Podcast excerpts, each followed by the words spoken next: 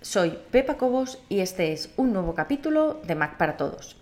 En esta ocasión vamos a seguir con UPDF, el programa para leer y editar PDFs del que comenzamos hablando en el episodio pasado. Y vamos a empezar justo donde nos quedamos, que es, voy a abrir directamente UPDF y estábamos eh, con nuestro PDF de test, nuestro test, y habíamos hablado de las herramientas de comentario, todas estas que están aquí arriba. Y vamos a pasar directamente a unas de las más interesantes que son las de edición. Como ves, al lado de comentario tenemos ahí, es que el móvil ratón se va, pero si te fijas pone comentario y un recuadrito y pone command 1. Eso quiere decir que debajo pone command 2, command 3, command 4 y command 5. Si yo quiero saltar de una herramienta a otra, puedo hacerlo con el atajo de teclado que pone ahí, ¿ves? Command 2 bajo a esta, command 3 bajo a esta, command 4 bajo a esta, command 5 bajo a esta.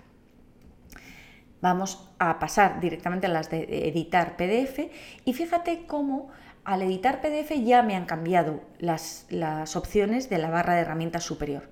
Antes tenía todas estas y al editar PDF se me quedan en tres. Texto, imagen y vínculo. Cada una de ellas hace lo que, lo que pone.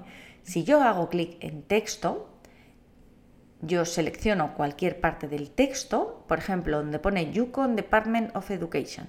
Hago clic aquí y voy a borrar Education y voy a poner Formation. Bien, me lo edita perfectamente. Aquí tengo opciones para cambiar el color o cambiar el tipo de letra.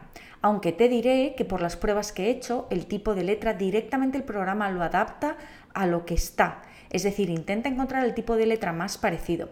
Ten en cuenta que si es un tipo de letra normal y corriente, de los que se usan habitualmente, esto lo vas a tener muy fácil. Si es un tipo de letra un poco más eh, enrevesado, no va a ser así de sencillo porque primero no lo vas a tener instalado en tu Mac. Entonces ten en cuenta eso a la hora de hacerlo. Te recuerdo que esto que estás viendo es solo una parte del episodio completo. Los usuarios premium tienen acceso a todo el contenido de todos los episodios. Puedes probar gratis durante dos días sin ningún compromiso y conseguir acceso a todos los capítulos de Mac para Todos. Solamente tienes que entrar en macparatodos.es barra prueba. Recuerda, macparatodos.es barra prueba.